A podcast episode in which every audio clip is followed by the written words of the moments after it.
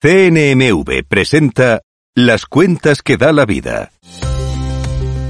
Andrés Soriano y Carmen Prieto tienen una vida normal. Junto a sus hijos, Lucía y Rafa, descubrirán que en la vida todo es echar cuentas y que estar preparado e informado es la clave para tener una buena salud financiera. Capítulo 6. ¿Todo a una carta? ¿Dónde estás, Rafa? Ya, ya te veo. ¿Qué tal, hijo? Me veo algo mojado. Ya ves. Menuda forma de llover. Y esta mañana hacía sol. ¿Y la feria de empleo qué tal? ¿Te ha iluminado? Pues mucho, la verdad. Carlos y yo hemos decidido que nos vamos a ir a trabajar a Bali. Ya, anda que no tengo paciencia contigo. Que sí, que nos hemos pasado casi toda la mañana en el stand de una startup de Bali que hace aplicaciones para ayudar a combatir el cambio climático. Acaban de empezar, pero si les sale bien, van a conseguir que se reduzca la contaminación de una forma que ni te imaginas.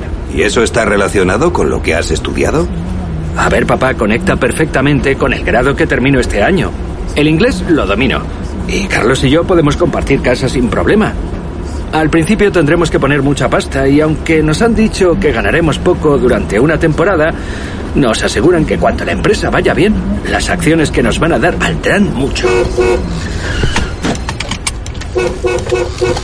Pero hijo, no seas inocente. Es súper arriesgado.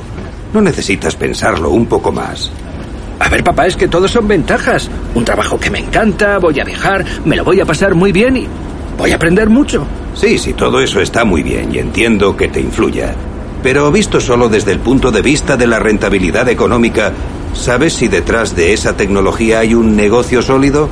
No está muy claro, pero si sale, me forro seguro. A ver, papá, que esto de la tecnología está ahora en auge.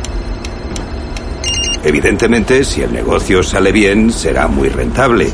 Sin embargo, vas a asumir mucho riesgo y puedes perder todo o casi todo. Pero estoy en la edad, ¿no?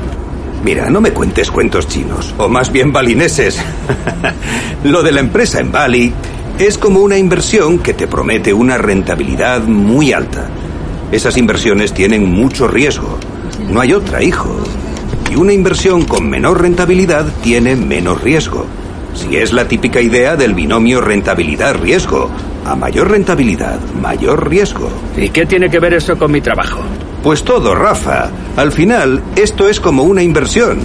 Si la startup triunfa, en un par de años a lo mejor te va fenomenal y ganas mucho dinero, pero nadie te lo puede asegurar. Puede ocurrir que pierdas todo. A priori estarías aceptando un trabajo con mucho riesgo y nadie te garantiza que vayas a tener un sueldazo ni un bonus extraordinario. Vaya, puede que tenga razón. Pero en cuanto lleguemos a casa, voy a empezar a buscar alojamiento.